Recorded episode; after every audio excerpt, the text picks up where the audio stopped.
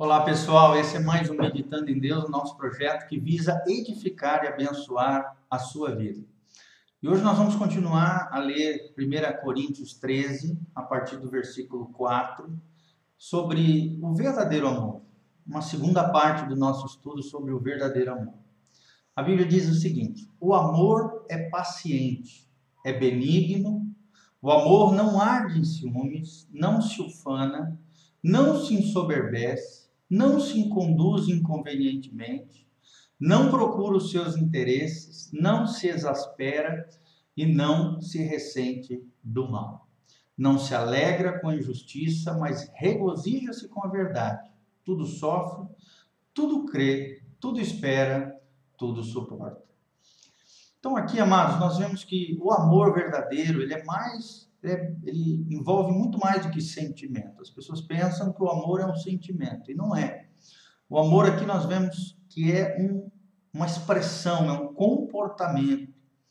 Primeira coisa que o autor aqui fala, apóstolo Paulo, é que o amor é paciente.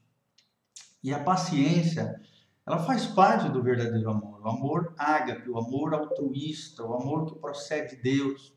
O amor verdadeiro, ele é paciente, ele é tolerante com o outro com as diferenças entre pessoas. Se você verdadeiramente é aperfeiçoado no amor de Deus, você será uma pessoa paciente. É interessante, no contexto da família, criação de filhos, cônjuges, nós vemos muito isso. É Deus tratando com a nossa paciência através do desenvolvimento do verdadeiro amor. O verdadeiro amor, ele só se desenvolve em paciência. E nós precisamos ser longânimos, ou seja, pessoas de um pavio longo, um longo ânimo, sermos verdadeiramente tolerantes, amáveis, graciosos e pacientes com as pessoas que nós amamos. Outra característica do verdadeiro amor é que o amor é benigno, ou seja, busca o bem do outro, quer fazer o bem ao outro, não ao mal. Em Romanos 12, a Bíblia diz que nós não podemos nos deixar vencer pelo mal, mas sim vencer o mal com o bem.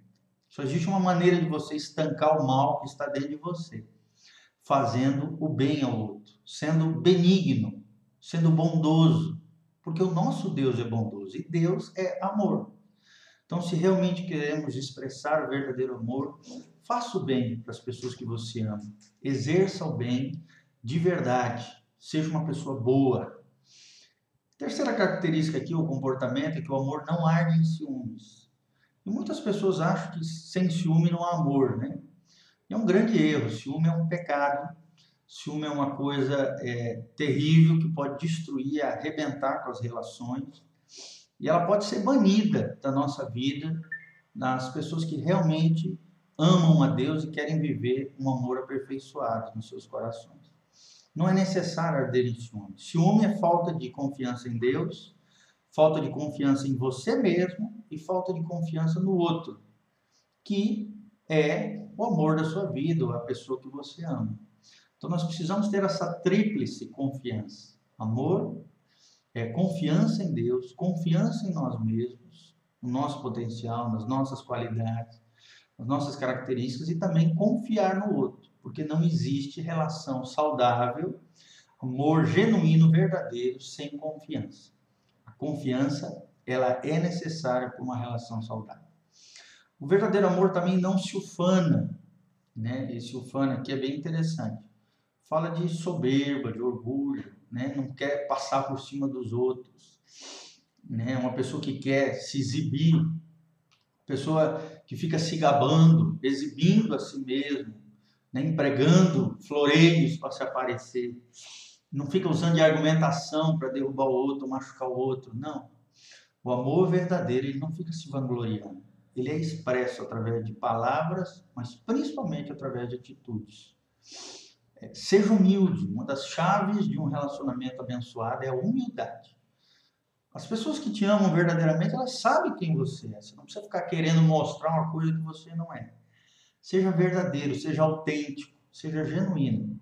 E não se ufane, não se ensoberbeça, não queira sair por cima do outro através de argumentos, de brigas e confusões. Pelo contrário, é, seja humilde. Por isso ele diz: não se ensoberbece, não se ufane.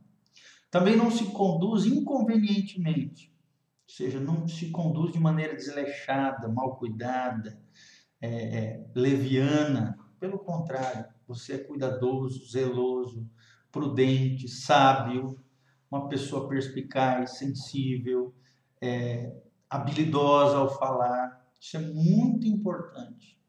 Sabe, cuidado ao falar com as pessoas. As suas palavras podem ser ruína para a sua vida sentimental ou podem edificar e fazer crescer as suas relações. Então preste bastante, bastante atenção nisso. Também o autor diz: não procure os seus interesses. Né? Uma pessoa que busca o interesse do outro. Ela é altruísta e não egoísta.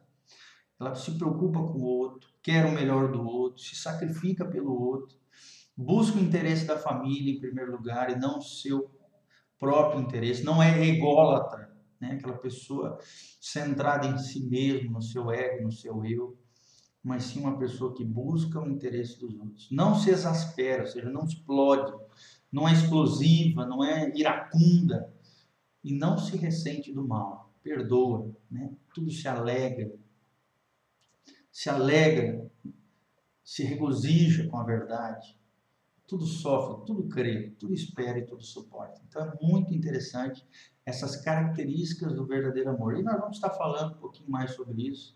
Esperamos ter abençoado o seu coração, que Deus te abençoe, te ajude a aperfeiçoar o seu amor a cada dia. Essa vida é a escola do amor. Então nós estamos aqui aprendendo a amar. Ninguém aqui é pleno ou perfeito no amor, a não ser Jesus. Jesus é o perfeito amor. Mas em Jesus nós podemos aperfeiçoar, através do Espírito Santo, crescermos e desenvolvermos esse verdadeiro amor que Paulo fala aqui em 1 Coríntios 13. Vale a pena amar. Ame de verdade, ame completamente, intensamente, com todo o seu coração. Vale a pena ser feliz. Que Deus te abençoe, em nome de Jesus. Amém.